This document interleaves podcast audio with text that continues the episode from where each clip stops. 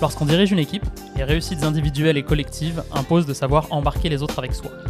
Pour coacher efficacement, il faut se réinventer constamment, forger son courage, trouver l'inspiration ou voir ce qui se fait ailleurs. Et pour ça, rien ne vaut l'apprentissage par les pairs. Alors on a créé Prends-en de la graine, le podcast dans lequel les managers qui en ont vu des vertes et des pas mûres se livrent sur les défis qu'ils ont affrontés et partagent leurs enseignements. Découvrez leur méthode et construisez la vôtre. Bonjour à tous nos auditeurs et auditrices à qui je souhaite une bonne écoute. Aujourd'hui, je suis à côté de Lyon, à Limonest, pour interviewer un patron très médiatisé cet automne, La Voix de l'Ain, France Inter, Libération, Le Parisien, Capital sur M6. Il était partout.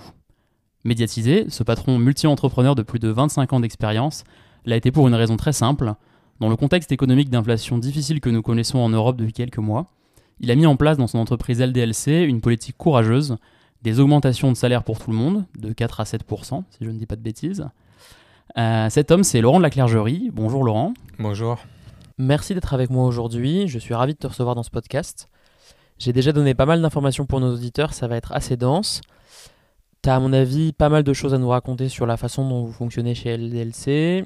On commencera par le commencement et parler d'LDLC. Donc LDLC c'est le leader en e-commerce spécialisé dans les composants informatiques pour setup PC, mais pas que, décrit votre site internet. Et c'est sur cette introduction que je te laisse ouvrir.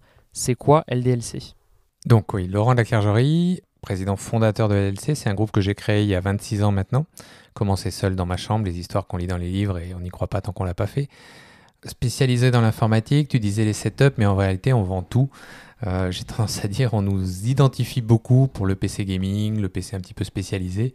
On est un concurrent aussi de Fnac, de Boulanger, c'est-à-dire que tout ce qu'ils vendent, on le vend. Ouais. C'est assez large. Aujourd'hui, c'est plus de 1000 collaborateurs. Euh, c'est plusieurs enseignes, parce qu'il y a LDLC, il y a Top Achat, il y a Matériel.net. Et c'est à peu près 700 millions d'euros de chiffre d'affaires l'année dernière. Donc un truc qui est devenu assez gros, même si, on en parlait juste avant, toi tu me connais, mais finalement il n'y a pas tant de monde que ça qui connaît, parce qu'on est un peu dans notre niche. On est gros tout en étant tout petit, connu par les spécialistes, mais moins connu par le grand public. Merci pour cette belle introduction. Comme je le disais tout à l'heure, on va commencer par le commencement et revenir un petit peu aux origines de l'entreprise lorsque tu l'as créée dans les années 90. Tu l'as créée finalement juste à la fin de tes études à CPE Lyon, c'est bien ça? C'est exactement ça. Je l'ai créé en 1996, juste après les études. Je dis souvent, je sais rien faire d'autre. C'est-à-dire que je n'ai pas bossé pour une seule autre boîte et j'ai créé la boîte au départ pour du développement de logiciels. Et LDLC est arrivé parce qu'en fait, bah, le, enfin, le site est arrivé parce qu'en développant du logiciel, je ne savais pas coder sur Internet. J'étais, j'ai appris à coder depuis l'âge de 10 ans, donc c'était une passion pour moi. Donc il fallait que j'apprenne le HTML à l'époque. Et donc du coup, j'ai créé un site de e-commerce pour apprendre à coder et pas pour faire du e-commerce. Et puis bah, finalement, j'ai pivoté la boîte quand j'ai vu que le site de e-commerce marchait mieux que mon activité de développement. D'accord, donc c'est, c'est allé, ça a pris combien de temps à peu près? C'est allé vite? Le site, il s'est lancé en mai 97. Donc à l'époque, on est, c'est, c'est autre chose qu'Internet que ce qu'on connaît aujourd'hui. Ouais. Le paiement par carte bleue n'existe pas. Euh, les clients payent par chèque. Toutes les images, enfin tout ce qu'on voit aujourd'hui, euh, il y en avait, mais c'était des petites icônes dans un coin ou dans l'autre. On est vraiment très très loin de l'époque d'aujourd'hui. Et je pense sincèrement qu'on est un des deux, trois premiers sites e-commerce qui existent sur le web à cette époque-là. Donc tu as commencé, comme tu le disais, directement en sortie d'études, sans forcément réelle expérience du management et de l'entreprise. Tu as, comme tu le dis, appris par toi-même et appris sur le tas puisque tu as dit que tu savais faire que ça. Comment tu as appris sur le tas? Qu'est-ce que tu as fait comme erreur? Quel est le chemin que tu as parcouru personnellement pour apprendre à manager? C'est quoi la recette quand on n'a pas des années de carrière derrière soi ou d'expérience dans l'entrepreneuriat? Comment est-ce que tu as appris le management, tout simplement? Alors j'ai tout appris vraiment ou dans des livres ou comme ça sur le tas. C'est-à-dire que par exemple pour créer la société, j'ai lu un livre comment créer ses statuts et j'ai appliqué le livre et j'ai pas pris d'avocat. Et je suis allé poser des trucs à chambre de commerce et je me suis démerdé comme ça. Après, tu m'aurais dit typiquement euh, le premier jour, un jour tu vas gérer 1000 personnes, j'aurais pas osé créer la boîte parce que j'aurais eu peur. Ouais. Et en fait, au fur et à mesure que tu vas avoir des gens qui travaillent pour toi, bah, tu te mets en position. Mais c'est peut-être, on va se raconter plein de choses sur la boîte, mais c'est peut-être aussi ce qui a fait la boîte. C'est-à-dire que je me suis jamais vu comme un gros manager, mais plutôt comme quelqu'un qui allait gérer une équipe avec qui il allait s'éclater. Les premières années, les, enfin les, dix premières années, franchement, on est monté de 0 à, enfin de 1 à 300 personnes, sans comité de direction, sans salle de réunion, juste une bande de potes qui s'éclataient, alors avec différents niveaux. Hein, je vais pas dire que tout était plat et écrasé, mais mais je gérais une équipe qui s'éclatait. Je pense que 70 à 80% des gens qui travaillaient dans la boîte, c'était leur premier job. À l'époque, je me dis, enfin, je me rappelle, j'avais tendance à me dire, je recrute pas des gens avec des diplômes parce que ça sert à rien. Et au contraire, je préfère recruter plein de gens qui ont de l'envie, qui ont juste envie de venir travailler dans l'équipe et de, donner le max d'eux-mêmes. Mais pas parce que je leur demande, parce qu'en fait, ils s'éclatent dans une boîte qui grandit et, et qu'ils ont juste envie que ça grandisse et de la faire réussir. Et c'est comme ça que j'ai managé très largement pendant 10 ans, c'est-à-dire avec une équipe de passionnés. On se faisait des barbecues dans l'entrepôt, on se faisait, enfin, c'était une bande de jeunes qui s'éclataient et à aucun moment on se disait on va créer un truc pour gagner de l'argent. D'ailleurs, on ne gagnait pas encore trop d'argent. On n'a jamais perdu hein, pour une boîte internet. On fait partie des boîtes internet qui ont vécu sur leur euh, fonds propres et hmm. qui n'ont jamais perdu d'argent. Mais le but n'était pas d'en gagner, le but était de grandir. Et c'était la fierté chaque année de se dire bah, on a fait 20, 30, il y a des années on a fait 150% de croissance. Et on était content et on devait continuer et on avançait comme ça. J'ai vraiment appris à travailler avec les autres, mais en mode confiance, c'est-à-dire ce que j'en parlais encore là, j'étais à un déjeuner tout à l'heure, j'en parlais, j'ai une notion de lâcher prise. C'est-à-dire que je manage pas les gens en surveillant tous les jours ce qu'ils font. Euh, et je l'ai jamais fait, c'est-à-dire que je n'ai pas une réunion tous les lundis avec euh, mon DAF, une réunion tous les mardis avec mmh. mon DIRCO. On se voit quand on a besoin de se voir. Très souvent d'ailleurs, c'est pas moi dans mon bureau, c'est à la machine à café. C'est le premier café du matin, ou c'est parce qu'on doit se voir à un moment, ou c'est juste comme ça, et puis on se raconte des trucs. Et ça va être ça le management, c'est un management de confiance totale. Tous les gens avec qui j'ai travaillé en direct, je leur ai toujours dit au moins une fois cette phrase, c'est euh, à partir du moment où on va travailler ensemble, je te donne les clés du camion et tu conduis. Et moins je te vois, mieux je me porte. Tout en me reprenant tout de suite, en disant, par contre, s'il y a une merde, s'il y, a un truc à me dire, s'il y a des choses dont tu as envie de parler, mon bureau est ouvert, tu viens me voir tout de suite. Et t'attends pas euh, qu'il y ait une réunion, qu'il y ait un machin, qu'il y ait un truc pour en parler. C'est spontané, on se pose pas de questions. Mais je suis vraiment pas dans le contrôle constant des gens. Au contraire, j'ai plutôt tendance à, faire très très confiance. Il y a eu quelques soucis parce que parfois tu fais un petit peu trop confiance. Ça arrive mmh. forcément quand tu lâches prise. Bah, il y a des moments où tu es allé un peu trop loin et il y a des erreurs. Mais c'est comme ça que j'ai toujours fonctionné. Donc euh, la machine à café, on dit souvent que c'est un endroit où il y a beaucoup de choses qui se décident, et, euh, un lieu de pouvoir un peu, euh, un peu informel. c'est carrément le cas dans ton exemple. Pour moi, la machine à café et l'espace cigarette, alors je fume pas, donc j'en profite pas de celui-là, c'est deux endroits clés dans une entreprise. Un, parce qu'effectivement, il s'y passe beaucoup de choses, beaucoup de réunions informelles, c'est-à-dire qu'on vient pas pour se parler du café, on va se parler du week-end et d'autres choses, mais enfin parler de la boîte, mais on va aussi parler de la boîte et beaucoup de la boîte et des soucis. Et puis, c'est l'endroit où les services se croisent de façon informelle. Un truc euh, que j'ai fait, c'était en 2007-2008, euh, bah, on change de, bâtiment. Et je me rappelle que euh, dans le design du bâtiment, on avait trois étages et on avait mis une machine à café par étage. En fait, au bout de dix jours, je me suis rendu compte que les étages allaient à la machine à café de l'étage. Hmm. Et j'ai fait sauter les machines à café des étages en disant, mais il n'y en aura qu'une en bas. On m'a dit, oui, mais c'est chiant, il faut descendre. Oui, mais en fait, si on fait pas ça, on va perdre quelque chose dans la boîte parce que les gens doivent prendre le café ensemble, doivent se croiser de façon totalement euh, fortuite. Mais euh, le moment où deux gars s'échangent une cigarette, le moment, eh ben, ils vont parler d'autres choses à côté.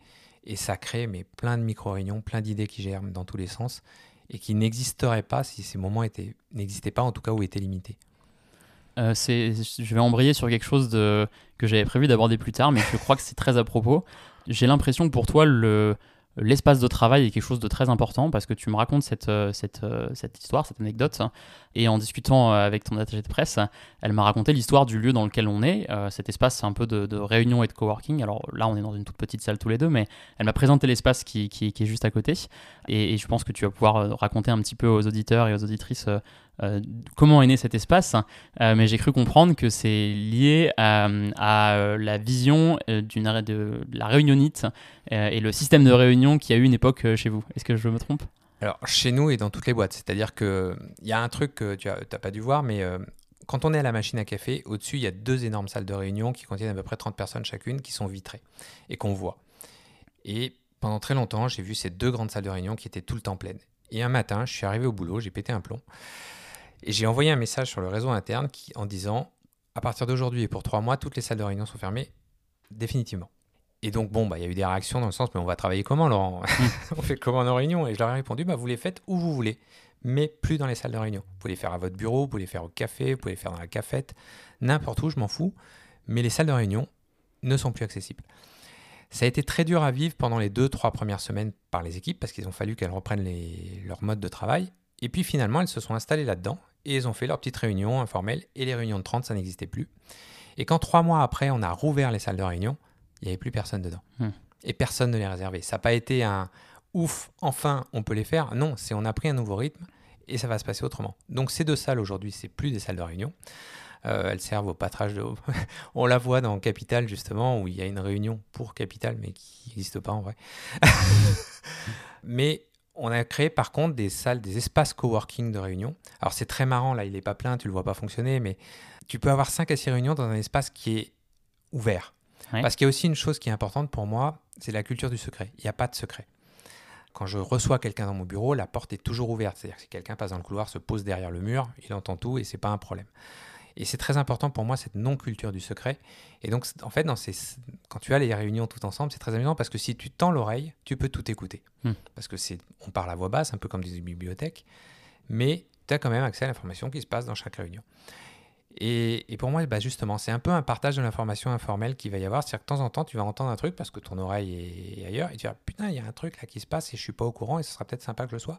Mais sans que tu aies réuni 30 personnes à ce moment-là, sans que tu en aies euh, 25 dans la réunion qui font qu'écouter, qui vont parler 3 minutes, voire faire autre chose pendant ce temps parce que passent le temps. Et tu gagnes en productivité. Après, c'est particulier hein, parce que c'est du c'est de l'open work, enfin, c'est l'open room Ouais. sur des salles de réunion, donc ça pourrait perturber des gens. Mais en fait, quand on rentre dedans, c'est pas du tout choquant. On n'écoute pas en général ce qui se passe autour. Et puis ça se passe très bien et, et ça crée un espace qui est convivial. On a l'impression d'être dans un appart, dans un grand, grand salon. Vrai. Il y a différents espaces de travail avec différents thèmes. Et puis on se sent bien et c'est un peu ce que je recherche. Du coup, pour toi, les, les- les bons ingrédients d'une euh, d'une nouvelle réunion, d'une réunion 2.0, je ne sais pas comment on peut l'appeler, euh, au-delà de cette, euh, cette dimension, euh, pas géographique, mais de la dimension du lieu, euh, qu'est-ce qui est important pour faire une bonne réunion euh, selon toi? Alors, il y a plein de théories sur les facilitateurs, sur le fait qu'il faut être que quatre euh, réunions pizza, il y a tous ces trucs-là. Alors, c'est pas totalement faux. Pour moi, une réunion, déjà, il faut qu'il y ait l'essentiel des personnes qui sont concernées. Ça sert à rien de mettre les personnes qui sont pas concernées. Les tenir au courant après de ce qui s'est passé, oui, mais qu'à l'instant T, on mette tous les gens parce qu'à un moment, ils pourraient avoir une idée. Tout ça, c'est ce qui fait que ça ralentit. Je vais reprendre une phrase qu'on entend souvent et que j'ai ressortie il y a pas longtemps à l'envers. Seul, on va plus vite, à plusieurs, on va plus loin. Ouais. Ouais, mais à plusieurs, on est super lent. je, crois que tu l'avais publié sur LinkedIn, non C'est pas impossible parce que je me souviens l'avoir lu, je crois. Et, et oui, il faut pas oublier qu'à plusieurs, on est super lent et que ces réunions à 30 en font partie. C'est-à-dire que le prétexte à plusieurs, on va, on va plus loin, on n'a pas besoin non plus trop, sinon on n'avance plus. Et, et avoir des micro-réunions et avancer dans le sens, euh, oui, bah, j'ai peut-être oublié quelqu'un dans la réunion qui aurait pu être important, mais je le tiens au courant, c'est mieux. Et puis je l'oublie, et ça c'est un dialogue que j'ai eu avec les équipes à un moment, c'est dire, bah, de temps en temps, dans ce principe, on va oublier quelqu'un et on va l'oublier jusqu'au lancement du projet. Et le jour du lancement du projet, il va arriver dans mon bureau ou dans le bureau du gars qui a lancé le truc, il va lui dire Et moi, vous ne m'avez pas parlé du truc, vous avez fait ça, c'est une connerie. Et ben on corrigera. Et on n'a pas fait exprès. Le principal, c'est on n'a pas fait exprès. On l'a pas isolé parce qu'on voulait pas le voir. Ouais, je comprends. Mais à un moment, on a avancé. Et puis, bah, on corrige parce qu'on est aussi capable de corriger plus vite, puisque comme on n'est pas 50 dans la salle à se dire faut corriger, bah, on corrige très vite derrière. Et ça, c'est, je pense, un des travers quand on grossit, c'est d'avoir tendance à vouloir embarquer à tout prix tout le monde sur ce fameux sujet de la communication, qui est un sujet dans toutes les boîtes, hein. qu'on soit 10 ou qu'on soit 1000, Hmm. il y aura un sujet à la fin de l'année, c'est on manque de com dans cette boîte. Ouais. Oui. Et personne n'a trouvé la solution ultime. Il y a des tas d'applis, il y a des tas de choses qui existent. On essaie toutes les solutions possibles, mais la solution ultime, elle n'existe pas. Et en fait, la vraie solution, je pense, c'est de se dire, ça fait partie du job, de rater de temps en temps. Mais si on veut avancer, on doit admettre que de temps en temps, on va oublier quelqu'un. Et puis, bah, ça fait partie du truc, et on, on avancera. Et puis, une fois, ce sera pas lui, ce sera l'autre. Et c'est pas grave. J'aime bien ce que tu dis parce que ça résonne pour moi avec la notion de confiance que tu évoquais avant, en ce sens qu'il y a des ratés à des, qui sont humains ou pas humains et qui sont un peu intrinsèques au- à la vie, en fait, tout simplement. Et que du coup, euh, il faut avancer euh, efficacement, avec bienveillance et en faisant du mieux qu'on peut, mais il n'y aura pas de toute façon de solution, euh, de solution parfaite. Bah, tu as prononcé le mot confiance, et pour moi, c'est le mot, mais vraiment le mot Ouais. le plus important dans une boîte. Si tu veux qu'une boîte tourne à l'optimum, il faut que la confiance soit installée. Et la confiance à tous les niveaux, c'est-à-dire qu'elle soit horizontale ou verticale. C'est-à-dire que la confiance en la direction, mais aussi la confiance avec les équipes avec qui on travaille. Parce que ce que tu vas souvent avoir dans un- une boîte, c'est quand il y a un problème, c'est toujours la faute de l'équipe d'à côté. Hmm. Puis tu vois, l'équipe d'à côté, c'est les autres. Prends, deux équipes dans le web, par exemple, qui vont se- s'envoyer la balle sans arrêt, marketing, DSI. Ouais, le marketing demande des trucs trop compliqués. Non, la DSI sait pas faire, ils avancent pas. Non, bah non, il faut que le marketing, de temps en temps, lâche sur certaines exigences euh, graphistes. Et puis de temps en temps, la DSI, ben oui, il faut avancer sur le projet. Une fois qu'ils ont lâché, il faut aussi avancer. Et c'est une question d'équilibre entre les deux. Et c'est pas, il y en a un qui est mauvais, un qui est meilleur. Non, c'est, il faut trouver le bon équilibre dans chaque équipe. Donc ça, c'est la confiance euh, plus à la, à l'horizontale. Et puis évidemment, la confiance avec la direction. Et ça, c'est un exercice que j'adore pratiquer chaque année, qui est de voir l'intégralité des salariés en mode, euh, bah maintenant, vous pouvez me poser toutes les questions que vous voulez sur tous les sujets que vous avez des questions. Et c'est super important pour moi parce qu'en fait, quand ils ont des questions, ça veut dire qu'il manque des réponses. Mhm. Alors ils en ont forcément tous les ans, mais au moins ça comble les trous. Ça me montre moi les endroits où on n'a pas eu de, on n'a pas été assez complet, on n'a pas assez, euh, bah, assez développé le sujet avec eux ou expliqué. Eux, ça leur apporte des réponses et moi, ça m'apporte des trous dans la raquette, donc des réponses à moi aussi, puisque c'est là où va falloir progresser l'année d'après. Et puis, ça m'apporte un dernier truc, et quand on parlera de la suite de l'histoire de l'entreprise, ben, c'est un moment qui est important pour moi, c'est de voir comment ils sont. Mhm. C'est-à-dire que lors de ces réunions, bah, si l'année a été compliquée, qu'ils sont fatigués, je vais le voir. Si l'année s'est bien passée et qu'ils sont bien, je vais le voir. C'est c'est 50 réunions que je fais en une semaine, mais à la fin de ces 50 réunions, je sais quel est le climat de l'entreprise, je sais comment ils se sentent et je sais comment on peut avancer. Et alors, on va revenir euh, effectivement sur les origines de, de LDLC juste ensuite. Mais forcément, je pense qu'il y a un tas de questions qui brûlent les lèvres des auditeurs et des auditrices. Puisque tu dis que tu as fait 50 réunions et que tu rencontres euh, tout le monde, euh, ça paraît euh, démesuré. Est-ce que tu peux nous, raconter euh, euh, bah, comment ça fonctionne? Pourquoi tu mets ça en place? Qu'est-ce que tu y trouves? Qu'est-ce qu'ils trouvent les salariés aussi? C'est c'est très intriguant, je trouve. Alors, ces 50 réunions que je pos- positionne sur une semaine, c'est des groupes de 10 à 30, il y a 1000 collaborateurs, donc ça a en moyenne 20 par réunion. Et je commence toujours la réunion avec la même phrase depuis 7 ans qui est Je n'ai rien à vous dire aujourd'hui, mais vous pouvez poser toutes les questions que vous voulez sur tous les sujets que vous voulez, je répondrai à tout, sauf si c'est trop perso ou secret. On est en Mhm. bourse, il y a des, des fois des choses que j'ai pas le droit de dire. Et à partir de ce moment-là, je ne vais plus parler, je vais répondre à l'intégralité des questions. C'est des réunions d'une heure chacune. C'est un marathon, c'est 10 heures de réunion par jour pendant 5 jours. Mais voilà, je vais vraiment répondre à toutes les questions et avec une honnêteté totale. Et c'est très très important parce qu'en fait, comme je le fais tous les ans, si je mens, euh, si je dis une connerie, si quoi que ce soit, bah, on peut m'attendre un an, deux ans, trois ans Ouais. et jusqu'à sept ans plus tard en me disant bah, cette année-là, tu nous as menti. Donc si à un moment je sais pas, il vaut mieux que je dise je sais pas. Et la réponse que je vais vous donner, je peux peut-être, c'est mon ressenti, mais je peux complètement me planter, que je dise de façon affirmative, ce sera comme ça. Et si je sais pas, ça m'est aussi arrivé des fois de dire j'ai pas la réponse à la question et je vais pas l'inventer parce que je l'ai pas. C'est rare que ça arrive, mais ça peut arriver aussi. Et c'est cette transparence qui, d'année en année, va créer une confiance totale, puisqu'en fait, bah, ils peuvent revenir les années d'après constamment et me dire euh, bah oui, Hmm. ce qu'il a dit l'année d'avant, c'était vrai, il n'a pas menti, c'est pas toujours avancé aussi vite, il y a des choses, des choses qui. Mais en tout cas, l'intention a toujours été là, et il n'y a pas eu de trahison euh, par rapport au dialogue. Donc ça crée une confiance qui s'installe. Ça, pour moi, ça se fait pas dans beaucoup de boîtes, et c'est un point, mais capital, pour installer cette confiance dans le sens, bah voilà, je ne, vous pouvez pas me reprendre sur quoi que ce soit, tout ce que j'ai dit que je ferais, je l'ai fait. Euh, parfois avec un an de retard, hein, parce que des fois on aimerait, et puis tu as des années Covid qui arrivent, Ouais. des trucs qui font que bah, ça se passe pas aussi vite que tu l'avais au moment où tu l'as annoncé. Mais en tout cas, j'ai jamais trahi ce que je vous ai dit. Et puis, dans l'autre sens, tu apprends des trucs cons. Je me rappelle d'une fois une question, mais où tu te rends compte d'un truc tout bête. C'est euh, le gars qui fait le ménage dans les entrepôts qui me dit euh, il y a un truc que je comprends pas. Le produit que j'utilise pour laver les sols, euh, vous achetez le truc le moins cher à 2 euros de moins que euh, la marque que j'aimerais avoir. Et moi, bah, ça me fusille ma journée de travailler avec ça. Et là, tu te dis putain, mais en fait, tu vois tout de suite le mécanisme qui s'est passé. Tu as un gars au service généraux qui a dit produit de lavage, on s'en fout que ce soit celui-là ou celui-là, j'économise 2 euros par bouteille, et sur l'année, je vais économiser 50 euros. Mais en fait, tu es en train de fusiller de l'autre côté le job d'un mec qui, qui est malheureux parce qu'en fait, il n'a pas le bon produit. Ouais. Et tu dis, bah, pour 50 balles, il va être moins efficace parce qu'en fait, tu as fusillé son job. Et ça, c'est des trucs que tu vois, la question, elle paraît toute con, mais ça te remonte en disant, il y a des mécanismes qui marchent pas. Et oui, je comprends l'économie de coût, mais je suis en train de fusiller le job de l'autre côté. Et ça, ça m'a fait aussi travailler sur des trucs où tu entends régulièrement, par exemple, dans la boîte, ah, l'écran, il va pas, la taille, elle est pas bonne. Et un jour, j'ai balancé un, mail, pareil, dans le message, dans la messagerie interne, qui était, eh ben, dites-moi tout ce que vous voulez changer. Bon, on est venu me voir en me disant, Laurent, ça va être la cata. Ils vont tout changer, tous. Non, j'ai changé 10 écrans, 3 sièges, euh, j'ai posé des deux trucs, enfin, les, des repose-pieds ou autres. Ça, pour 1000 collaborateurs, j'ai dû changer 50 trucs. Ouais. Rien. Ouais. Et puis voilà, j'ai satisfait les 50 qui avaient vraiment un vrai besoin et qui l'ont demandé. Et puis ça s'est arrêté là. Et ça n'a pas coûté parce qu'en fait, les gens partent pas dans l'extrême. Ils vont pas demander d'un coup un écran 27 pouces au lieu du 24 parce que ce Mm. serait mieux. Non, ils savent se raisonner quand on les écoute. Quand tu rentres dans ce schéma-là, tu te rends compte que bah, finalement, il ne faut pas avoir peur d'avancer. Il faut faire confiance. Et une fois que cette confiance est installée, tu peux aller très très loin. Ok, bah on va revenir sur la confiance pour retourner au début de LDLC. Je crois que tu as de la famille qui est impliquée assez largement dans l'aventure. Ta sœur et ton frère, si je dis pas de bêtises? Alors, ma sœur a été avec nous pendant 20 ans. Elle a, depuis 5 ans, elle est plus dans l'équipe. Elle, elle est partie voler de ses propres ailes. Mais elle a passé 20 ans et c'était la première à, nous, à me rejoindre.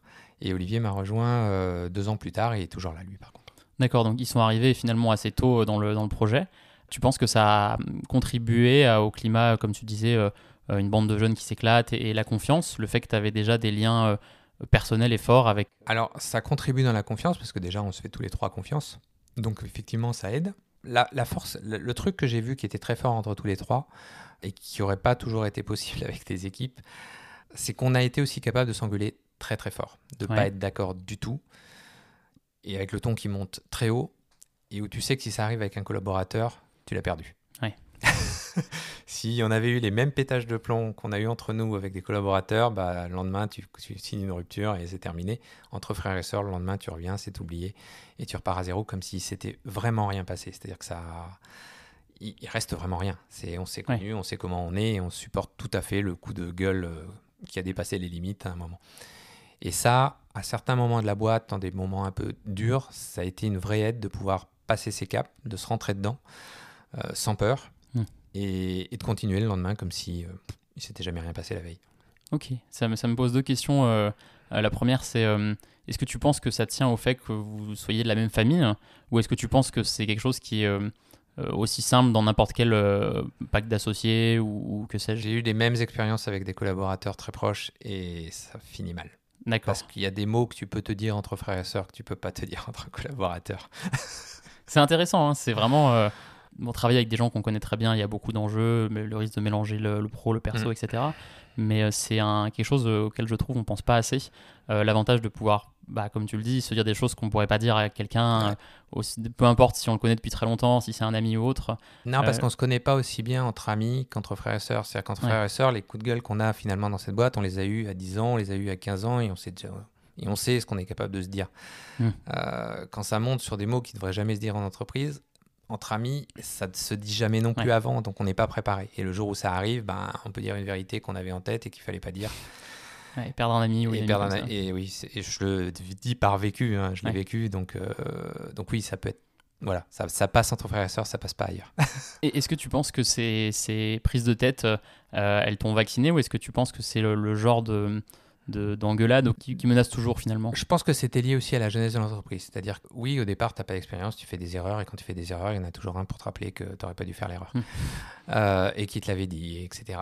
Et, et, plus tu grandis, moins tu, plus...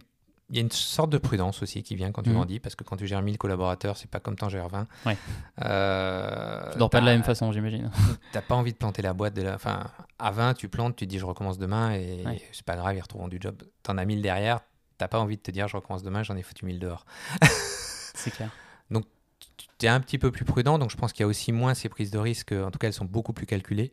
Euh, enfin voilà, tu prends pas le risque de faire tapis, en gros. Tu te dis euh, je vais prendre un risque, mais il mettra pas la boîte par terre.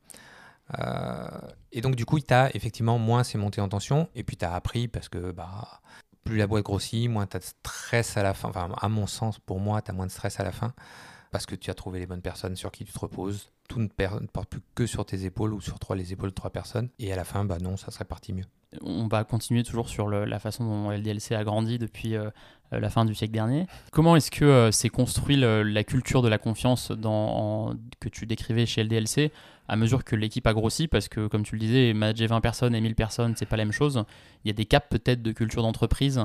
Euh, est-ce que c'est quelque chose qui s'est fait naturellement et, il n'y a pas eu de moment de, décrochage ou de rupture ou de réinvention Ou est-ce qu'il y a vraiment eu des, jalons avec des moments où il a fallu euh, adapter à l'échelle euh, le modèle de valeur et la culture de, l'entreprise? Si, tu as des moments compliqués. Tu as 2005, au bout de 10 ans, on a une grosse crise. Euh, la boîte demande de couler suite, suite à un déménagement logistique qui se passe super mal.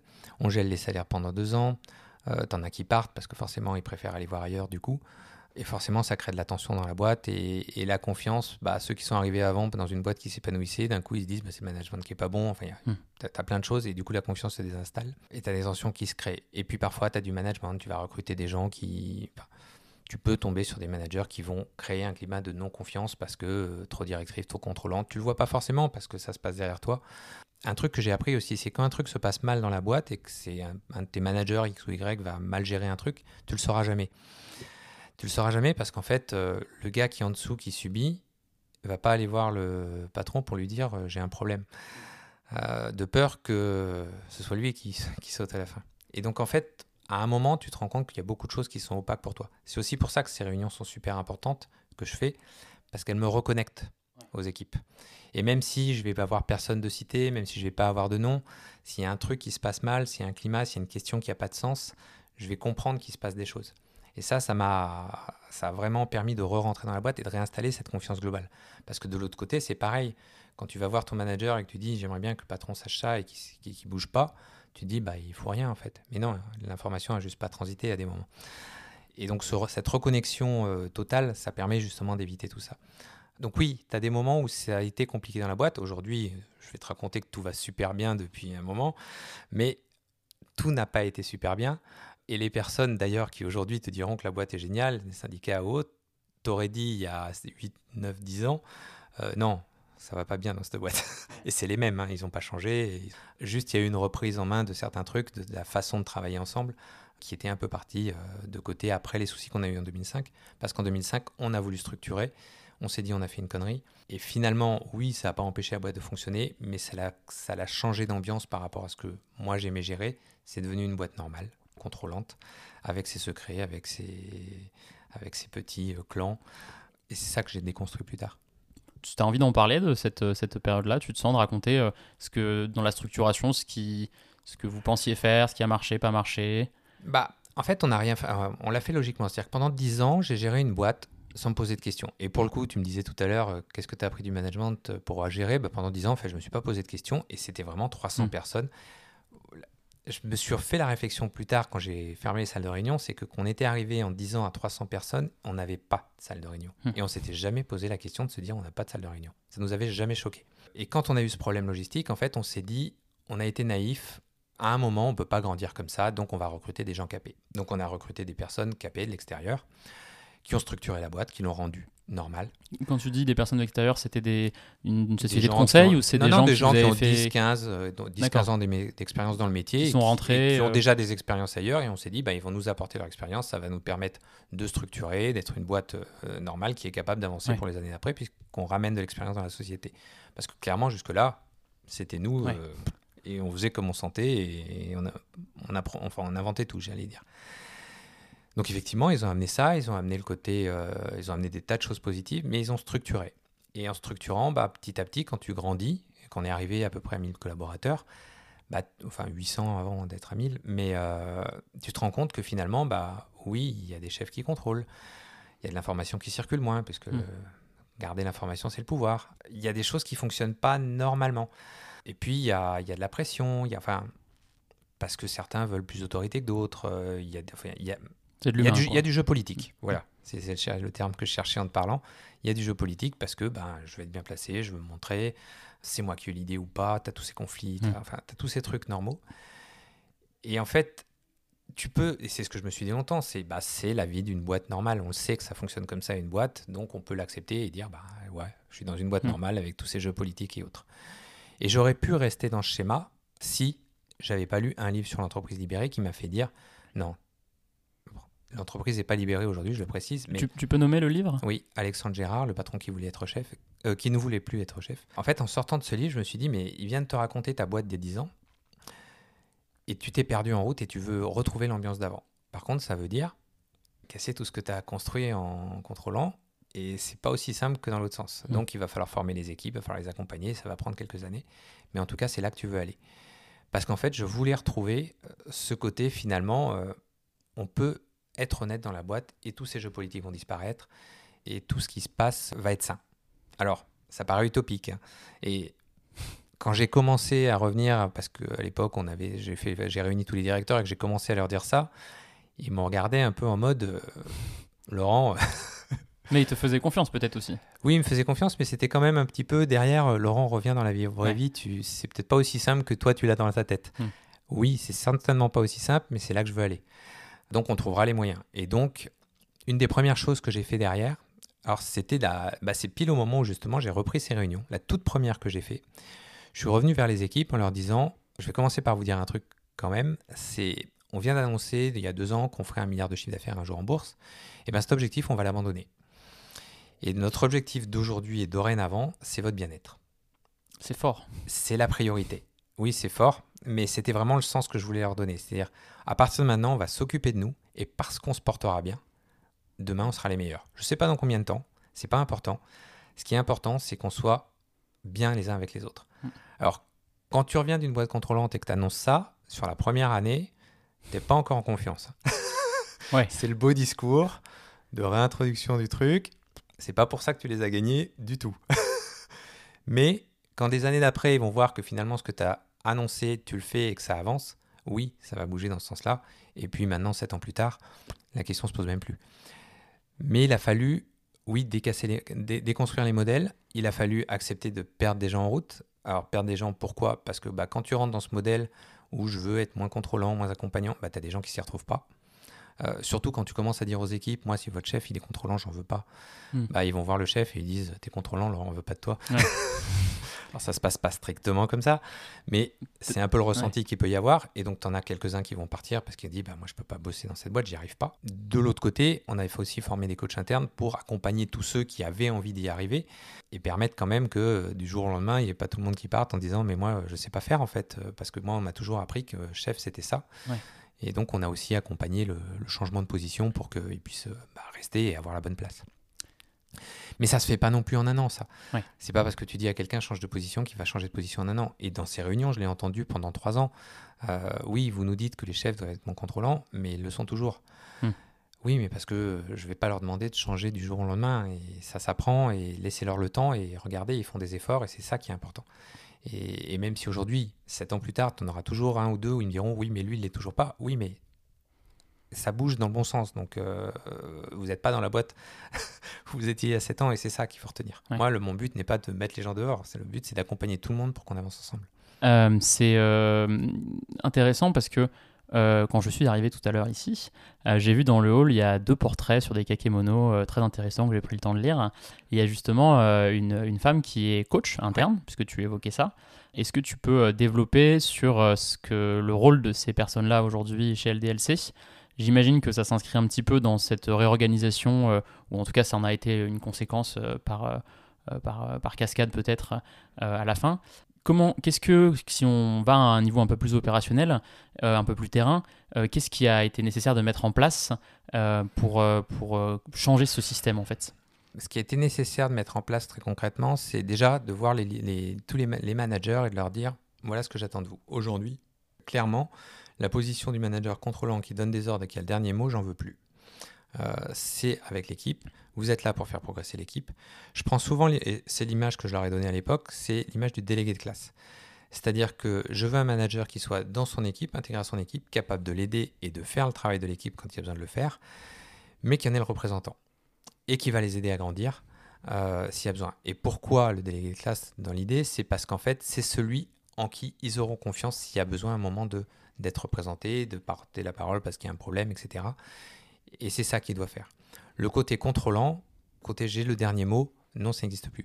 À noter que c'est quand tu rentres dans un truc comme ça, la première personne à qui tu dois l'appliquer, C'est à toi-même. Et tu te dis, euh, et en particulier, je me suis dit, tu as des moments, tu as fait des changements dans la boîte, typiquement les 4 jours par exemple, ou plutôt euh, quelques années avant, euh, j'étais arrivé dans la boîte en disant, on va, on va ouvrir un réseau de boutiques. Et c'était l'époque où tous nos concurrents fermaient toutes leurs boutiques. Hmm. Parce que le web était en train de prendre des parts, euh, le modèle boutique euh, était en train de prendre des, perdre des parts de marché, et tu voyais des boutiques se fermer de partout. Et je me rappelle que du- le jour où j'arrive en annonçant ça, ils me regardent tous en me disant Laurent, tu lis l'actualité? Ils doivent être habitués à ce genre de réflexion quand tu annonces des choses, j'imagine. Et je leur avais répondu Ben non, en fait, euh, je comprends bien, oui, je vois tout le monde qui ferme des boutiques, mais le web, ce sera 40% du chiffre. Un jour, ce sera jamais 100. Donc si on veut du- ne pas perdre des parts de marché, on doit aller chercher les 60%. Donc on doit trouver un modèle qui va sur ces 60%. Et du coup, ils avaient dit, bon, ben, on va suivre, pas convaincu, mais on va suivre. Et en fait, ça m'a... En repensant à cette histoire, je me suis rendu compte de ce qui était important. Et la confiance va revenir encore dans tout ça. C'est que fondamentalement, un manager, s'il te dit on va là et que tu le crois, et que tu as confiance, tu vas le suivre au bout du monde. Par contre, si tu n'as pas confiance, tu vas te sentir imposer ce qu'il est en train de faire. Hmm. Et c'est simple, hein, mais c'est juste ça, la différence entre contrôlant et Ouais. pouvoir continuer à prendre des décisions parce qu'on a confiance en toi. Bah, si tu inspires la confiance, tu peux amener ton équipe très loin et elle te suivra et elle aura aucun moment le sentiment que tu as imposé quoi que ce soit. Par contre, si tu as perdu sa confiance, c'est mort, tu peux plus l'amener nulle part. Et là, tu as perdu le contrôle de ton équipe. Et le seul moyen d'y arriver, c'est de contrôler, d'imposer. Hmm. Et là, bah, ça devient euh, complètement différent. Donc, tu perds pas nécessairement.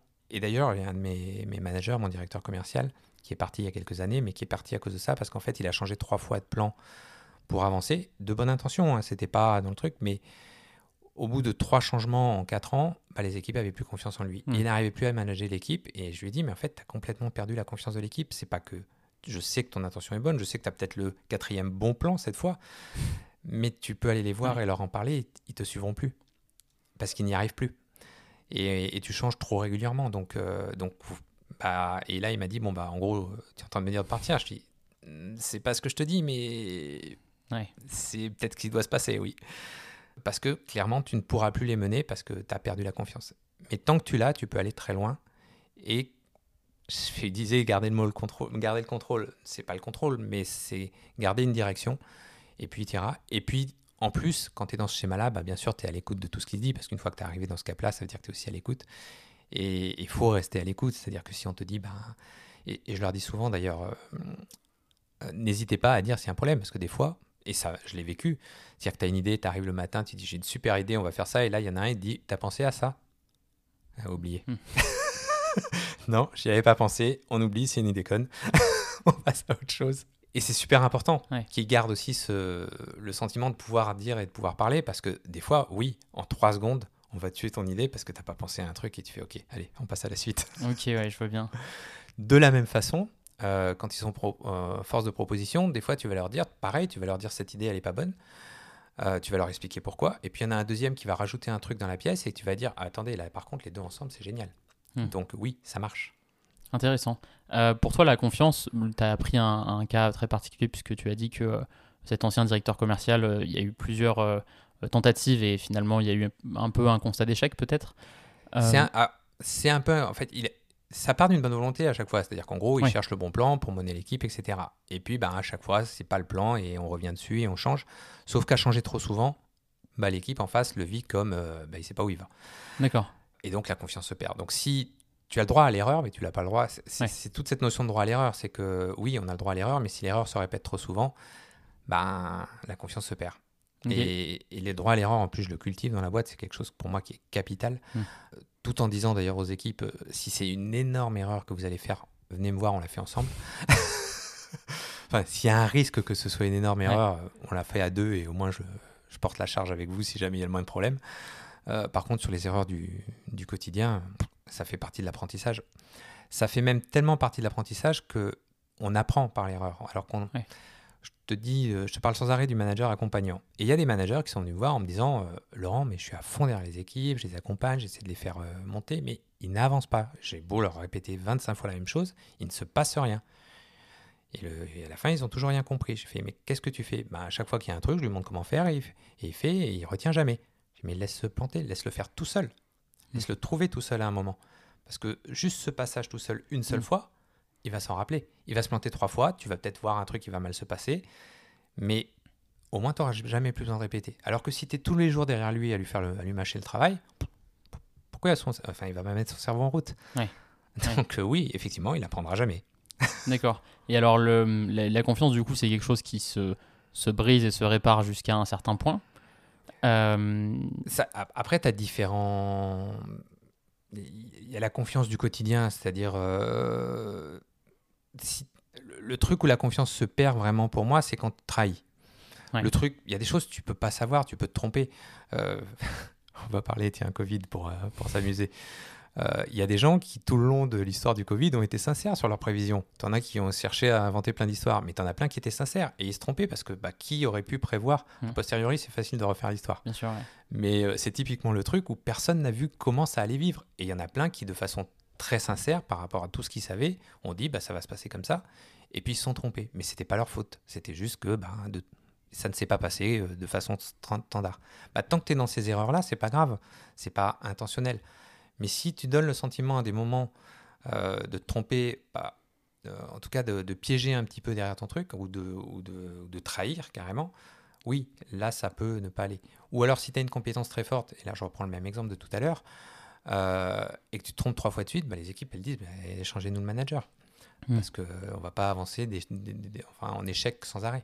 Il y, a- il y a des signaux faibles pour toi de la perte de confiance? Bah, c'est les trucs que tu vas pas voir comme de la perte de confiance, mais une équipe qui commence à ne plus regarder son manager, enfin à critiquer son manager, c'est que tu as un problème de confiance. Hmm. Quand tout est bien installé, c'est tout le contraire.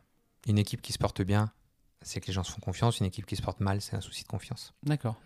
C'est vraiment pour moi, je pense, le mot clé dans toutes les boîtes. hein. C'est Ouais, après, prioritaire à tout, tout Ouais. le reste.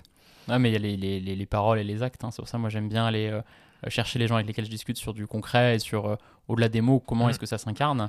Euh, et du coup, ça, ça me pose la question suivante, euh, qui est euh, où est-ce que, euh, comment s'inscrivent les coachs euh, internes dans tout ça? C'est quoi leur rôle, leur place?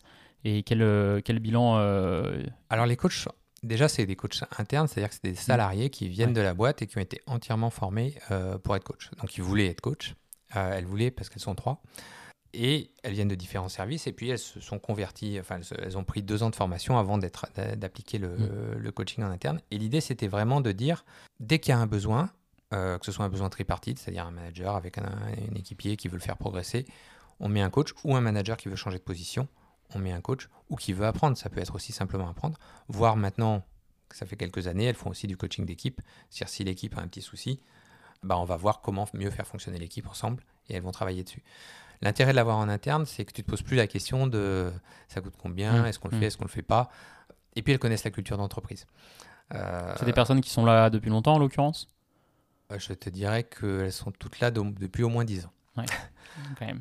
Donc, euh, donc elles connaissent bien la culture d'entreprise. Euh, elles ont un, un référent qui est moi, avec qui la règle a été fixée dès le départ, c'est qu'elles ne doivent rien me dire de qui elles voient, de ce qu'elles voient. La seule chose, c'est comment on peut progresser d'une année sur l'autre, mais surtout sans citer les gens pour qu'il y ait une opacité totale euh, entre ce qu'elles font avec les équipes, que ça reste euh, bah, que le secret qu'elles doivent porter se porte réellement.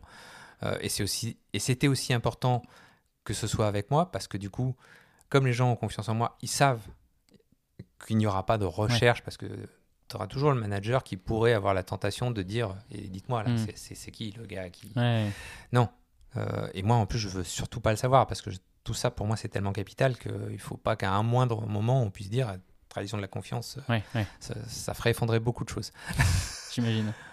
et du coup, bah, elles ont cette autonomie qui permet de travailler de façon très efficace avec les équipes, qui vont les voir soit en mode euh, on n'est pas au courant, soit en mode on est au courant, et de les faire progresser parce qu'elles savent par contre où elles doivent les amener, elles ont été formées pour, pour les aider à prendre ces postures vis-à-vis des équipes. On- tu me parlais des trucs que j'avais mis en place, il y en a un qui était amusant. J'ai viré les primes, enfin j'ai viré les primes, j'ai intégré dans les salaires les primes des commerciaux. Et une des premières questions d'ailleurs qu'on m'a posées après ça, ça a été, euh, et du coup, euh, enfin c'est le manager qui m'avait posé la question, c'est du coup c'est quoi les objectifs Hmm. qu'on leur fixe? Je dis bah il n'y en a plus. Intéressant. Ça doit être déstabilisant pour, euh, pour plus d'un dans le service au moment où c'est mis en place. Ah mais c'est exactement ça, c'est mais mais il n'y a plus d'objectifs, donc on suivait plus, on suit plus les chiffres. J'ai dit ah non non, j'ai pas dit qu'on suivait plus les chiffres, vous regardez les chiffres d'une année sur l'autre. Hmm. Par contre l'objectif c'est pas faire plus 5, plus 10, plus 20, plus 30, on s'en fout. C'est progresser dans le temps. Pas d'un mois sur l'autre, mais dans le temps. Et le seul objectif, si vous deviez vous en fixer un, c'est de regarder à la fin de l'année le marché. Si le marché a fait plus 10, vous avez fait plus 5, vous vous dites j'ai raté l'année. Si vous avez fait plus 15, j'ai réussi. Mais voilà, c'est la seule chose que vous devez savoir. Et j'avais pris un exemple d'ailleurs pour leur, euh, leur expliquer un peu ce que moi je trouvais injuste dans le système des primes, c'est que je disais que quand on joue à un jeu vidéo, bah, euh, on va prendre un Call of Duty ou autre, bah, des fois on commence la partie, ça se passe super bien, on gagne Mm. tout de suite. Puis des fois on fait un truc de travers et on perd. Eh Ben, le commercial c'est pareil, de temps en temps on a un mauvais mois parce que ça s'est mal passé, c'est pas, pas notre faute, on n'a pas été mauvais, Mm. mais on a tout perdu, la prime du mois, du trimestre, la prime d'équipe, juste parce qu'il y a un truc qui s'est mal passé. Ou alors, je vais prendre ce qui se passe, ce qui nous arrive cette année. Cette année, c'est une année post-Covid. Les années Covid, ça a été des années extraordinaires. Bah, cette année, on fait moins de chiffres. si je prends le principe de base d'une boîte d'une année sur l'autre, c'est dire bah, cette année, on va faire plus 5. Donc toutes vos primes de cette année sont calées sur un plus 5 de l'année dernière. Bah, cette année, c'est infaisable, donc vous aurez zéro prime. Ok. Donc vous aurez le minimum ch- chaque mois, parce que de toute façon, à part un qui va réussir, tous les autres, c'est mort hein, Ouais. pour vous. Bah non, on n'est plus dans ce système. Euh, mais tout ça, clairement, quand tu l'annonces au départ, ça perturbe. Parce que c'est mais comment on va travailler? Et tu leur dis, bah non, moi tout ce que je vous demande, c'est que dans le temps, ça monte. Comme quand vous jouez à n'importe quel de ces jeux, Hmm, si vous faites une partie, 15 parties, 50 parties, 100 parties, bah, entre la première et la centième, vous avez progressé. bien meilleur. Et ben c'est tout ce que je vous demande. Et je m'en fous de la façon dont se passent les parties. Moi, je regarderai que la première et la centième. Alors, pas la centième parce qu'elle peut être pourrie, Ouais. mais la tendance globale Globale, du classement général que vous allez avoir. Et tant que vous progressez, ben, tout va bien. D'accord. Et pour revenir sur les coachs que tu, que tu évoquais avant et leur façon de fonctionner, euh, toi, ce que ça t'apporte en tant que patron, c'est quelque part euh, une photographie un peu euh, macro et pas individualisée et micro de, de chaque service, chaque personne, comment elle se sent, mais elle te remonte de l'information qui te permet d'avoir la température globale sans... Non, ce qu'elles vont surtout me remonter, c'est les outils dont elles vont avoir besoin. Parce que, en gros, elles vont, elles vont remonter un climat s'il y a un souci à un moment, mais depuis qu'elles sont là, il n'y en a pas eu réellement. Euh, et après, c'est plus qu'est-ce qu'on pourrait faire pour améliorer encore qu'on a fait euh, l'année dernière, par exemple. Euh, typiquement, je vais te prendre un, un sujet qui est en cours sur lequel on est en train de travailler. Je te parle de toute l'histoire d'LDLC et on va parler aussi des 4 jours. Aujourd'hui, une question que tu pourrais me poser, c'est toi, est-ce que tu t'appliques les 4 jours? Et je, vais, et je vais te répondre, non, je peux pas, parce qu'en fait, je passe entre 2 et 3 jours par semaine à parler des 4 jours, qui Hmm. ne fait pas partie de mon emploi du temps, de base. Mais en tout cas, ça me prend un temps fou. Et un des, trava- un des travaux qu'on s'est fixé avec les coachs, c'est en fait de travailler avec toutes les équipes sur toutes les expériences, tout ce qui a été sympa, tout ce qu'ils ont vécu dessus, d'en sortir une genèse pour avoir un dialogue réel de ce qui Hmm. s'est passé dans la boîte avec les 4 jours, et de dire maintenant, on va chercher des ambassadeurs qui demain porteront le sujet et que je sois pas le seul à en parler et que je puisse aussi un peu gérer la boîte à côté du, Ouais, ouais. des trucs. Parce que clairement, aujourd'hui, je passe beaucoup de temps à en parler. Et en plus, avec ce travail qui va être intéressant, d'aller voir chaque équipe pour dire, mais racontez-nous vos histoires, qu'on ait des choses à raconter à l'extérieur. Parce que moi, je vais te raconter des choses, mais je ne sais pas tout. Mhm. Alors que si on arrive à sortir la genèse de tout, on, sera, on pourra encore plus expliquer pourquoi c'est quelque chose de bénéfique. Effectivement, on peut... euh, Donc on, peut imaginer tas de choses. Puis euh, surtout, on, on ne peut pas faire l'impasse sur ce sujet des 4 jours. On a sûrement déjà parlé euh, en long, en large et en travers. J'espère que tu as encore des choses à dire et que ça te passionne toujours autant. Pour recontextualiser un petit peu, ça a été mis en place début 2021, je crois. Donc là, il y a euh, bientôt deux ans de recul dessus. Est-ce que tu peux nous raconter comment s'est passée la mise en place? Est-ce qu'il y a eu des freins et des résistances? Quel bilan t'en tires aujourd'hui? Sachant que j'ai feuilleté, j'ai fait mon travail assidûment, la plaquette que vous avez en bas à la réception. Euh, et il y a bon, une, part euh, négligeable de gens qui s'y retrouvent pas ou, qui aiment bien les deux versions. Mais voilà, si on, fait un, on a un regard un peu critique euh, de- deux ans après la mise en place dessus, qu'est-ce que tu en retiens de bon et de moins bon? Quand je l'ai mis en place, je l'ai annoncé d'un coup. Pour le coup, personne ne savait, à part mon frère, que j'allais l'annoncer. Euh, je l'ai fait pendant une réunion en NAO, négociation annuelle obligatoire avec euh, les RH et les syndicats. Même eux n'étaient pas au courant, enfin, ne savaient pas ce que j'allais dire. Et c'est moi qui leur ai demandé de signer un accord 4 jours 32 heures. Donc, grosse surprise, côté RH, côté syndicat. Euh, plutôt bonne surprise. Et je m'étais dit ça devrait bien passer. Et par contre, je voulais un accord parce que j'avais vraiment un truc en tête, c'est ça doit s'imposer à tout le monde. Parce que je sais qu'il y en a qui vont me dire c'est pas possible. Et effectivement, quand on est sorti du bureau euh, et que ensuite bah, ça s'est propagé euh, très très très vite dans la boîte, il y en a qui sont venus me voir en me disant Laurent, c'est pas possible.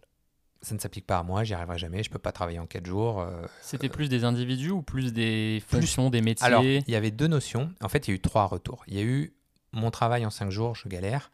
Hmm. En 4 jours, c'est impossible.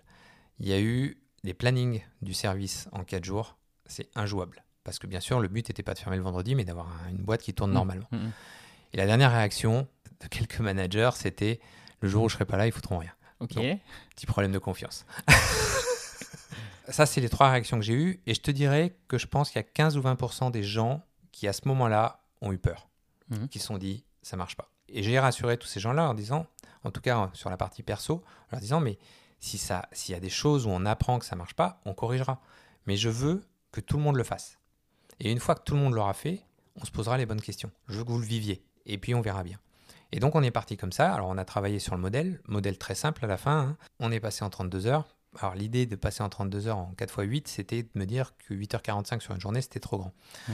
Gestion d'enfants, gestion des... Enfin, t'as plus réellement du tout le temps de vivre autour de la journée. Donc, euh, je m'étais dit trop compliqué, donc on va le faire en 8 heures. Et donc, je devrais recruter.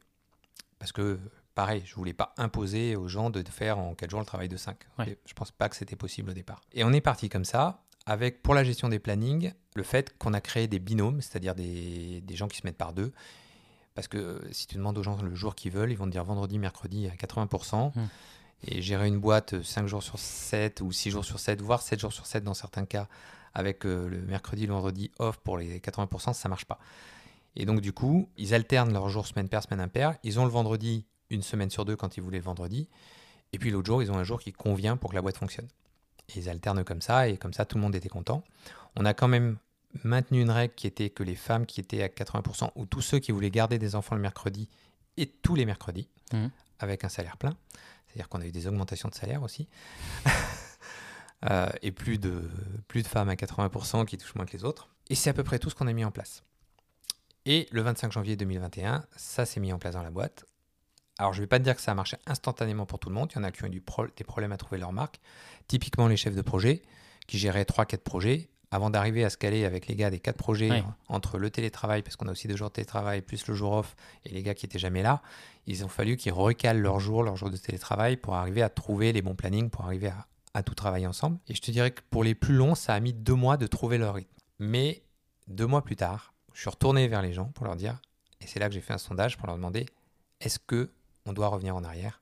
Et j'ai 0,67% qui m'a dit, il faut revenir en arrière. Euh, 2% qui m'ont répondu, ok, 4 jours, mais moi ça me sert à rien. Et puis le reste qui était en mode, on revient surtout pas en arrière. 100% oui. C'était il y en a qui me dit, qui disaient j'ai pas trouvé mon rythme, je crois que c'était 4% qui disaient j'ai pas trouvé mon rythme, mais non non, surtout on change Mhm. rien. Des gens qui veulent continuer de chercher leur faut que je rythme. trouve mon Ouais. rythme. Mais voilà, 97% étaient à fond dedans, si tu comptes les 2% qui, qui estimaient que ça leur servait à rien, c'est pas des vraies positions et je me suis renseigné sur ceux qui étaient contre. C'est qu'en fait, tous ceux qui étaient au forfait jour, on a supprimé les RTT. En fait, on les a fixés sur les jours off. Et ils préféraient un peu moins de jours libres, mais 8 semaines qu'ils pouvaient mettre quand ils voulaient dans Ouais. l'année, à ce jour toutes les semaines. Donc c'était vraiment ça la raison qui a fait qu'il y en a euh, bah, euh, peut-être 4-5 dans la boîte qui étaient euh, qui rentraient pas dans le système. Mais sinon, tous les autres sont rentrés dedans. Et typiquement, bah, tu me dis après, qu'est-ce, comment on vit le truc? Moi, j'ai fait ces fameuses réunions l'année dernière en octobre. Là, je les ferai en janvier euh, cette année. Donc, je pourrais pas te raconter celles qui viennent de se passer, enfin, qui vont se passer dans quelques semaines. Mais quand j'ai vu les gens en face de moi, j'ai vu des sourires, mais de Mm. dingue. Et moi, j'ai posé deux questions pour le coup cette année-là. Enfin, j'ai eu une question et moi, j'en ai posé une. La question que j'ai eue de leur part, qui m'avait fait sourire, c'est bon, après les 4 jours, c'est quoi le prochain truc? Ouais. Et là, vu les sourires qu'il y avait, je leur avais répondu plus rien. Plus rien parce qu'en fait, ce que vous vivez, c'est injuste que les autres le vivent pas. Donc si je continue à innover socialement, quand je vais aller expliquer aux autres ce que vous vivez, ils vont juste dire cette boîte, elle est juste déconnectée du monde. Ok, c'est super chez eux, mais ça sert à rien de l'appliquer, c'est inapplicable. Donc on ne peut pas aller plus loin socialement parce qu'il ne faut pas qu'on décroche trop, il ne faut pas qu'on ait trois tours d'avance, sinon bah, les gens abandonnent la course derrière. Il faut qu'on arrive vraiment à convaincre qu'il y a un modèle derrière. Et puis, moi, je leur ai posé une question parce qu'elle m'intéressait quand même, puisque c'est un gros débat, le 4 jours, 32 heures. Et je leur ai dit, et si on était passé aux 32 heures sur 5 jours? Et là, ils m'ont tous regardé en disant, non, non, oublie.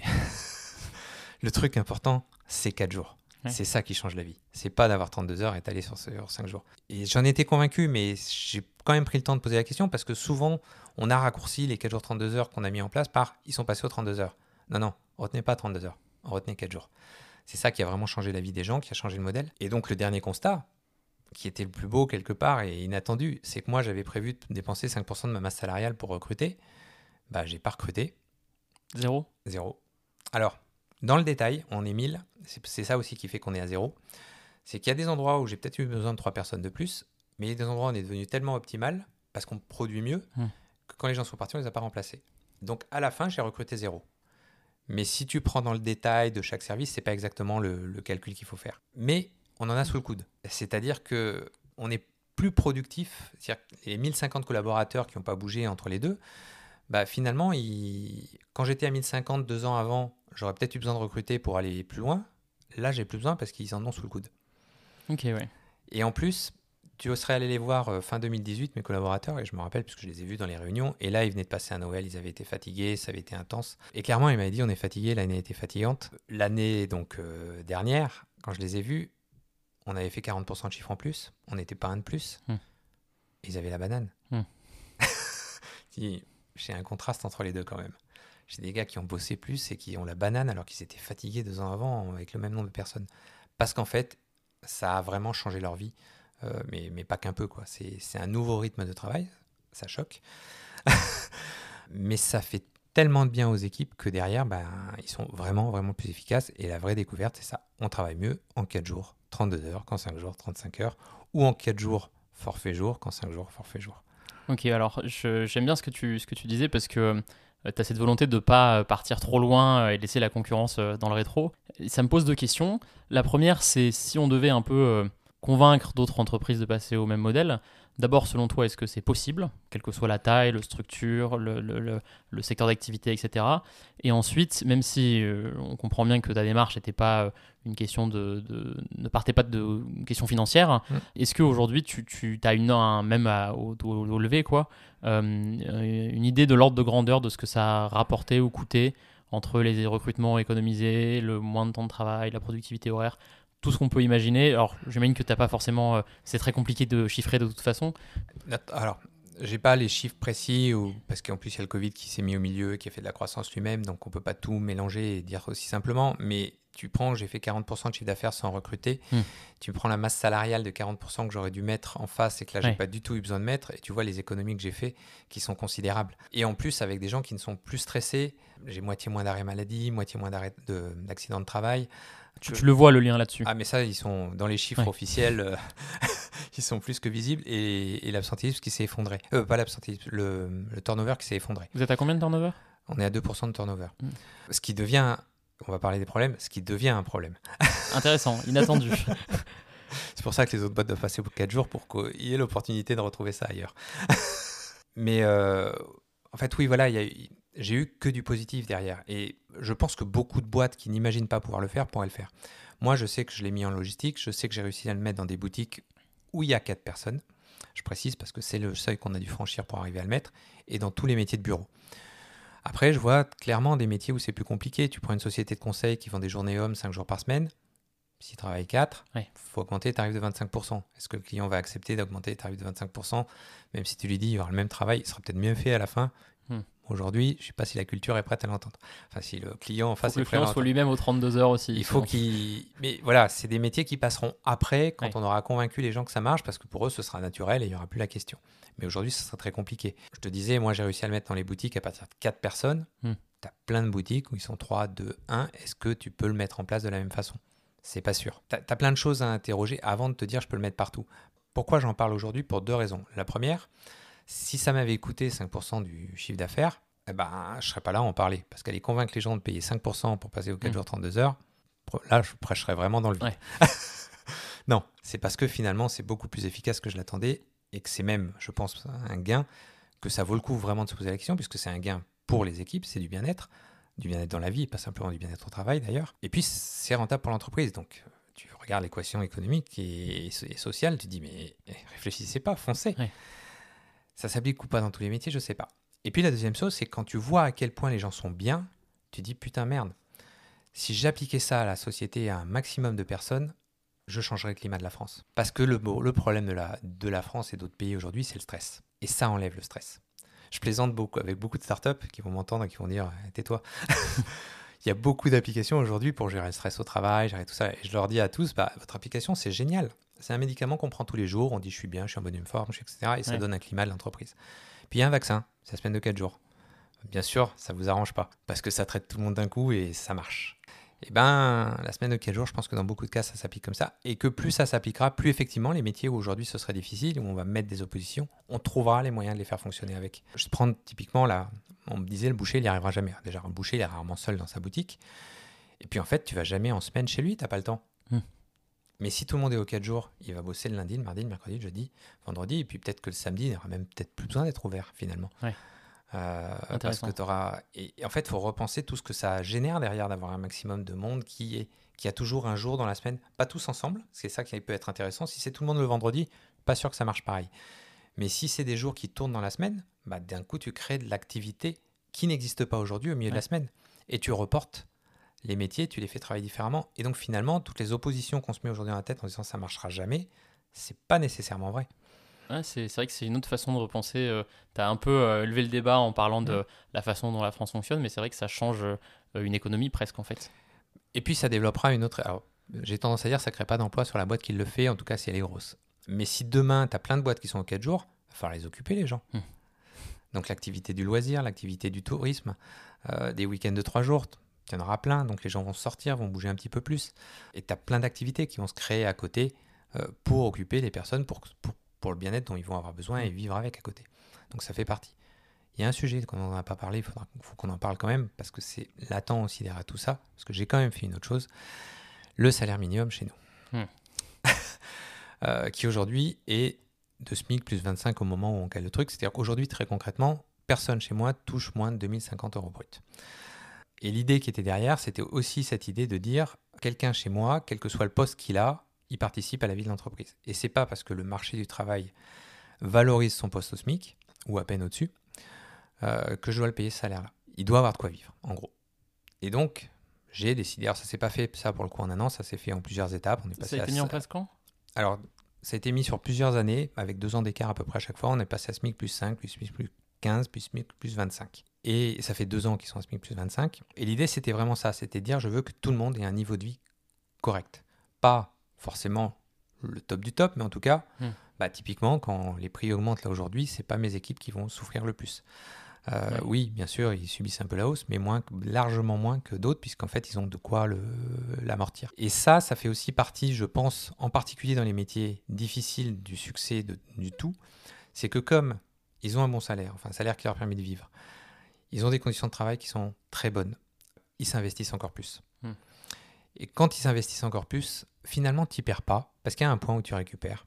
C'est que quand tu as des gens investis, bah, tu as besoin de moins de contrôle, moins de management. Ce que tu as dépensé d'un côté, en réalité, tu l'économises de l'autre. Et à la fin, tu arrives à une équation qui reste équilibrée, malgré le fait que finalement, chez toi, les gens sont mieux payés qu'ailleurs, dans des meilleures conditions de travail. Et si tout paraît génial, je peux quand même dire, ce ne sera pas le cas cette année, parce qu'il y a de la décroissance, je le répète, mais l'année dernière, on a sorti les meilleurs résultats en étant 4 jours 32 heures de notre secteur, très très haut et très très loin devant les autres, malgré tout ce qu'on avait mis en place. Et alors, Cette année, pourquoi je les aurais pas? Parce que le chiffre baisse post-Covid et que, contrairement à d'autres boîtes, il est hors de question que je licencie une seule personne, même si j'aurais besoin de moins de monde, Hmm. pour retrouver des chiffres optimaux. Non, non, non, on va rien changer et on va passer la période et quand ça repartira, ils seront là. Mais ça, c'est mon côté social aussi, c'est-à-dire que quelle que soit la crise, même que celle que je t'ai parlé en 2005, je n'ai jamais viré personne, euh, j'ai jamais fait de plan, Hmm. ça n'a jamais été l'intention. J'ai passé les périodes avec les équipes qui me suivaient et ça aussi, ça fait partie de la confiance qui s'installe dans le temps. Oui, voilà, puis confiance dans le, enfin, dans le temps, dans les deux sens du terme. Aussi, euh, se dire qu'on va regarder une tendance sur du temps long, euh, plutôt que se dire, voilà, on va réagir euh, à une mauvaise année ou à un mauvais trimestre et directement. euh, Oui, enfin typiquement cette année, il y a des boîtes dans notre situation qui auraient dit bah on met 50 personnes de moins dans la boîte parce qu'on n'en a pas besoin et qu'on Mm. va les payer pour rien et puis on va, on va compresser le reste pour passer l'année. Oui, c'est une façon de voir. Oui, effectivement, ça sera un meilleur résultat à la fin de l'année. Mais moi, la priorité, c'est que les gens se sentent bien. Et je sais que de toute façon, on repartira en croissance juste derrière. On est en croissance par rapport à 2019. On a juste connu deux années exceptionnelles. On travaille mieux parce qu'en plus, si tu regardes tout ce que je suis en train de te dire, si on était 1050 en 2018, on est toujours 1050. Oui, Et aujourd'hui, je pourrais enlever des gens alors qu'à l'époque, ils étaient fatigués. Hmm. Bah oui, parce qu'en fait, on est devenu tellement efficace que. Mais non, on va pas le faire. Est-ce que tu penses qu'il y a des, des boîtes pour, pour lesquelles ce serait le, le plus simple que pour d'autres Euh, Typiquement, si euh, aujourd'hui il y a une boîte qui. Je pense que dans les bureaux, par exemple, si Ouais. tu as des métiers de bureau sans vente de conseils ou autre, c'est super simple. C'est c'est quasiment, je, je pense, faisable dans toutes. Je ne peux pas l'affirmer, je vais pas de- le tamponner et te dire oh, ça avec un seau rouge. Oui. Mais non, dans les bureaux, je pense que c'est l'endroit le plus facile. Des gens qui ont des métiers de bureau, c'est super simple. Après, et ça, c'était quelque chose, parce que c'est la réflexion que je m'étais fait quand je l'ai mis en place, je m'étais dit, bon, dans les bureaux, ça devrait pas te coûter trop cher, par contre, logistique, tu seras obligé de recruter. Et en fait, il faut pas s'arrêter en se disant, bon, bah, puisque je vais recruter en logistique, je l'applique que dans les bureaux. Hmm. Ah non, surtout pas. Ce serait ségrégation sociale, etc. Ouais. Et donc, c'est là où je m'étais dit, bah, ce métier-là, tu vas être obligé de recruter, mais c'est pas grave, tu le feras. Ce métier-là, tu le feras. Là, ça passera mieux. Mais bah, c'est pour ça que tu vas pas dépenser les 9% d'heure. Mais surtout, ne sort personne du truc. Le plus dur étant évidemment, et c'était là où on a vraiment eu besoin de recruter quand même à la fin, les boutiques, euh, quand ils étaient trois, où bah oui, bah tant pis, je recruterai. Et peut-être que la boutique sera un peu, un peu moins rentable parce que l'embauche générera peut-être pas le chiffre d'affaires qui va avec. Mais je vais pas m'arrêter aux trois que je recrute là pour ne pas mettre la mesure en place. Euh, le modèle ne tient que parce qu'il est global. Il n'y a pas des. des- Il est plus fort parce qu'il est global, parce que tu oublies personne. J'ai fait une mesure l'année dernière. J'avais dit que j'en ferais pas et j'en ai fait une. Et la mesure, c'était euh, que j'ai annoncé, c'était tous les postes non télétravaillables auront une indemnité de 50 euros par mois, qui va à l'encontre de ce que tu entends. Aujourd'hui, on cherche plutôt à, à faire qu'est-ce qu'on doit donner à ceux qui télétravaillent? non, moi justement, c'était dire, il y en a, c'est pas juste, ils peuvent pas télétravailler, donc on va faire un geste pour eux ouais. pour compenser. Sachant qu'en plus, souvent, ces postes-là sont déjà dans les plus bas salaires. Donc, euh, ben, tu cibles aussi une, euh, une population de la société qui est justement ceux qui sont oubliés souvent euh, dans le truc et qui bénéficient pas du télétravail, qui doivent prendre leur voiture 4 jours par semaine, pas 5. Mais comparé aux autres un peu plus, qui, euh, qui ont vécu la hausse de l'essence donc plus fortement que les autres. Et du coup, c'était une façon de dire, bah, c'est pas parce que vous avez quelques désavantages que je vais pas aller dans votre sens, et donc on va aller là-dessus. Et je vais toujours chercher à retrouver cet équilibre qui crée une énergie globale dans la boîte, qui fait qu'à la fin, tu as une productivité qui est très forte. Le, télétravail, justement, tu disais, euh, je crois que c'est deux jours par semaine. Comment est-ce que ça marche? Comment est-ce que vous l'avez mis en place? Est-ce que toi, tu, tu te vois laisser plus de place au télétravail? Est-ce que tu crois à un modèle sans télétravail ou à un modèle 100% télétravail? Alors, dans la situation des 4 jours. Alors déjà, avant, avant le Covid, on avait un jour de télétravail autorisé.